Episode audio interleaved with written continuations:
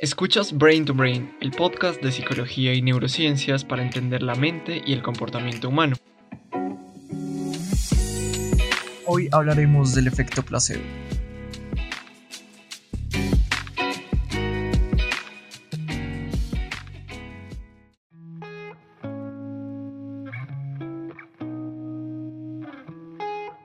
Hola, bienvenidos y bienvenidas a un nuevo episodio de Brain to Brain. Yo soy Víctor y hoy vamos a hablar de un fenómeno que interesa a todas las ciencias de la salud y ha sido un tema controversial debido a los dilemas éticos y prácticos que ha generado.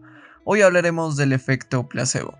Por eso empezaremos este episodio revisando la definición de lo que conocemos como efecto placebo, luego entenderemos los mecanismos por los que el efecto placebo funciona y finalmente discutiremos de qué manera podemos emplear el efecto placebo para nuestro beneficio. Como en cada uno de nuestros episodios, puedes encontrar en la descripción las fuentes usadas para construir este capítulo, y también encontrarás los enlaces de las páginas de Instagram y de Facebook de Brain to Brain. Por ahí publicamos más información relacionada con la psicología y por ahí también puedes escribirme tus sugerencias para temas de próximos episodios o si tienes cualquier pregunta o comentario y te estaré muy agradecido si compartes nuestro contenido. De verdad, eso ayudaría mucho a que este proyecto continúe creciendo.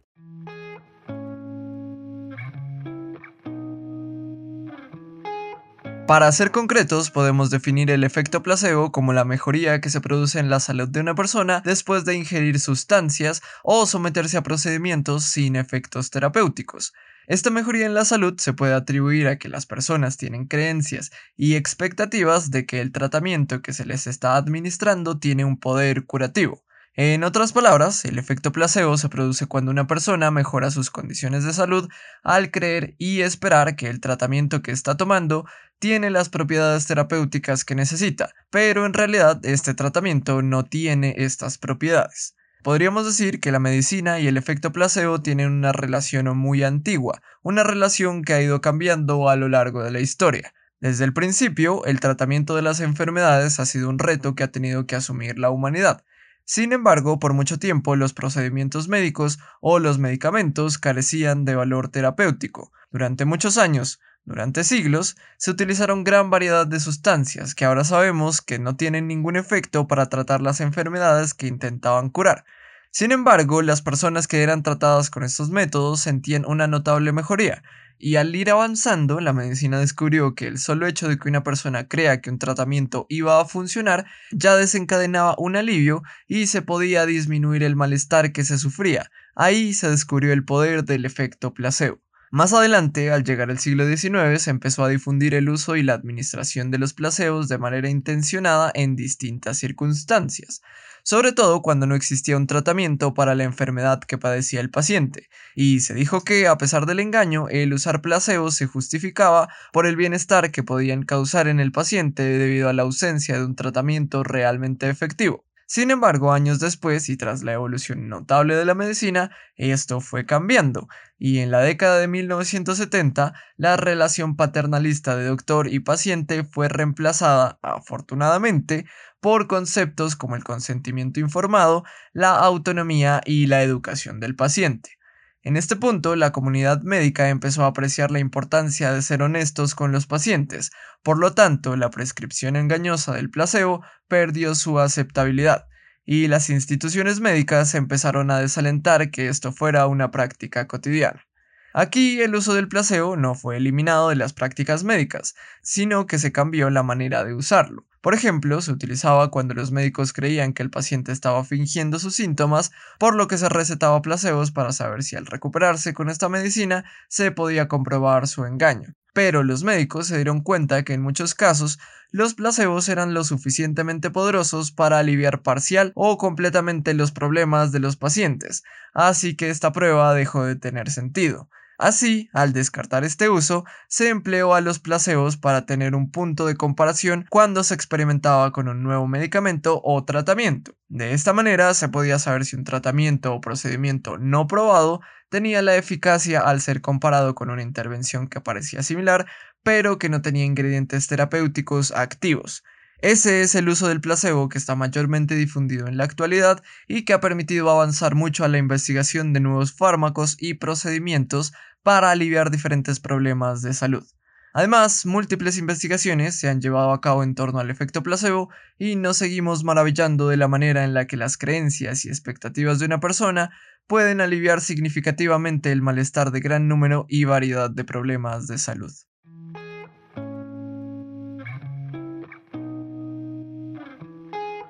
El efecto placebo funciona mejor en unas condiciones de salud que en otras, de hecho, lo que predice con más exactitud si una persona mejorará con un placebo no es su personalidad, su género o ni siquiera su respuesta previa al placebo. Realmente el mejor predictor de la efectividad es la naturaleza de su enfermedad.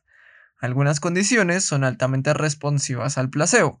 Por ejemplo, aproximadamente el 50% de las personas que sufren de trastorno de pánico, depresión leve o trastornos de ansiedad generalizada obtienen casi tanto alivio con un placebo como si se recibiera tratamiento convencional. Pero, por otra parte, menos del 20% de quienes tienen trastorno obsesivo compulsivo, demencia o esquizofrenia mejoran al administrarles un placebo. De cualquier manera, en grandes o pequeñas proporciones, el efecto placebo está ahí. Por eso, la pregunta es, en las condiciones en las que funciona, ¿cómo es que el efecto placebo lo hace? Y la respuesta a esta pregunta es más compleja de lo que parece. En realidad son varios los elementos que intervienen cuando una persona experimenta el efecto placebo. En primer lugar, un elemento fundamental para que el efecto placebo funcione son las expectativas que se construyen las personas frente a los resultados de un tratamiento. Múltiples estudios muestran que solo las expectativas que tengamos pueden duplicar o anular los efectos específicos de un tratamiento. Un ejemplo de esto es un estudio que demostró que los pacientes con Parkinson que tenían un electrodo implantado en el cerebro y que llevaban tres semanas con este tratamiento mejoraban notablemente su motricidad al decirles que su electrodo estaba encendido, aunque en realidad estaba apagado.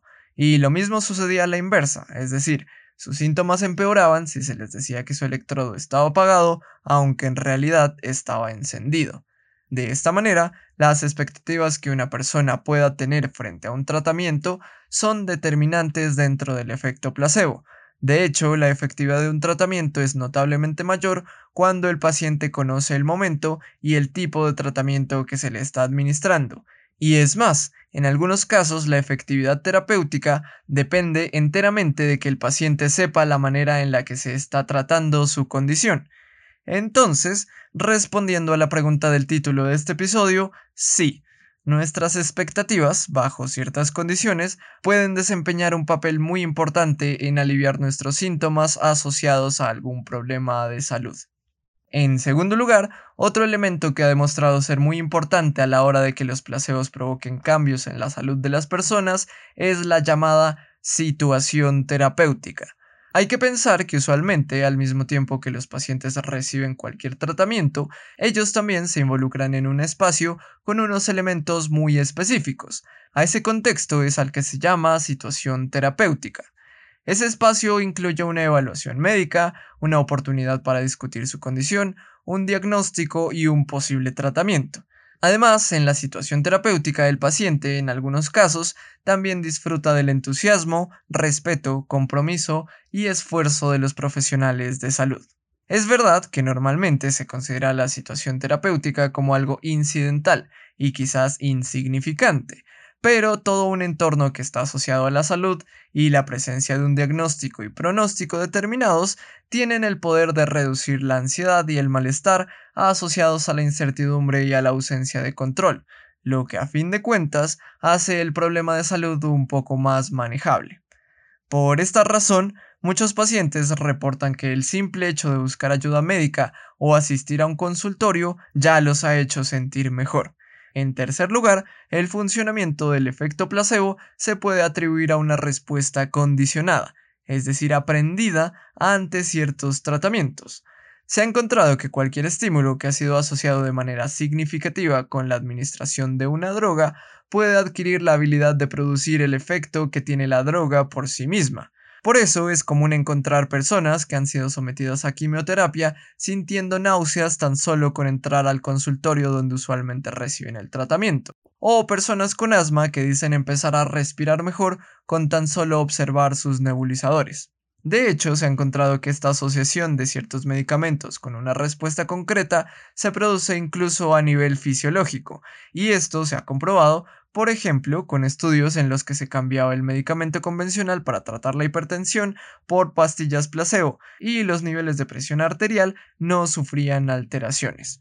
De este modo, aunque nos sometamos a una sustancia inerte, nuestro organismo desencadena una respuesta determinada por nuestras experiencias previas, asociadas a este tipo de tratamiento, lo que al final muchas veces provoca el alivio del malestar que estábamos experimentando. Y en cuarto y último lugar, la modificación directa de la manera en cómo funciona el cerebro es otro de los mecanismos por los que el efecto placebo funciona.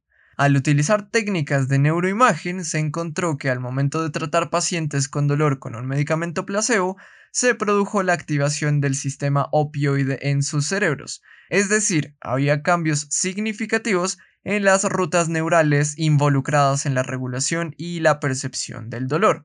Esta modificación en el funcionamiento cerebral también fue evidente cuando se observó que los pacientes de Parkinson tenían un incremento en la liberación del neurotransmisor de la dopamina en las zonas más afectadas por esta patología al recibir un medicamento que esperaban que podía aliviar sus síntomas.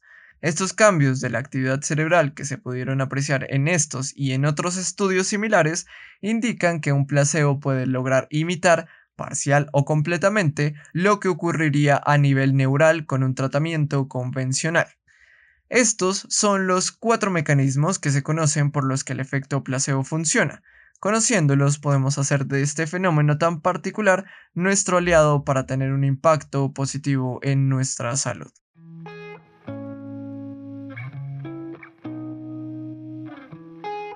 Como dije hace unos momentos, el uso más difundido del efecto placebo en la actualidad es el de emplearlo para evaluar la efectividad de nuevos tratamientos que aún no han sido probados. Este es un uso que, aunque ha despertado controversias, ha contribuido al avance del descubrimiento de tratamientos efectivos para múltiples condiciones adversas de salud. Pero este no es el único uso que le podríamos dar al efecto placebo.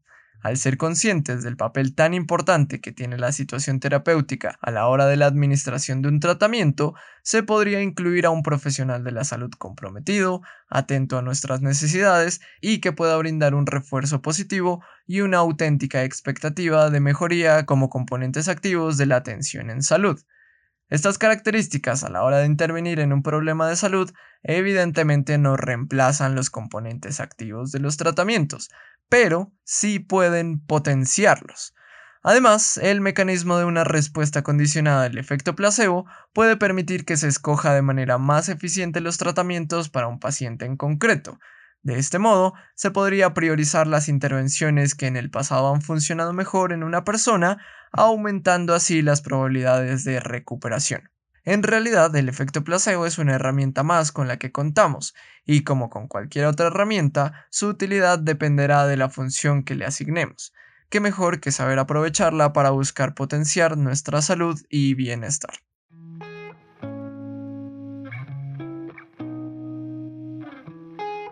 En este episodio definimos el efecto placebo, entendimos los mecanismos por los que funciona y revisamos las maneras en las que podríamos aprovecharlo. El efecto placebo es un fenómeno realmente interesante que tiene un gran potencial para ser usado como una herramienta para fomentar nuestro bienestar. Sin embargo, hay que siempre considerar cuidadosamente su uso, ya que como cualquier herramienta de gran poder también tiene el potencial de ser utilizado como un mecanismo de estafa y engaño.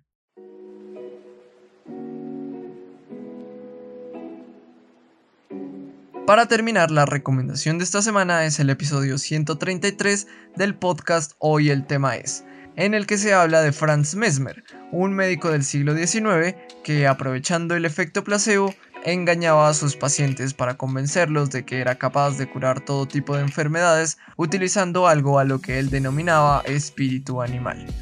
Te dejo el enlace de esta recomendación en la descripción. De verdad, muchas gracias por escuchar este podcast y acompañarme hasta este punto del episodio. Si quieres apoyar a este proyecto, te invito a compartir nuestro contenido. Además, me encantaría recibir tus comentarios, preguntas o sugerencias para próximos episodios. Así que puedes escribirme por las redes sociales del podcast. Los enlaces los encuentras en la descripción de este capítulo. Eso es todo por ahora. Hasta la próxima.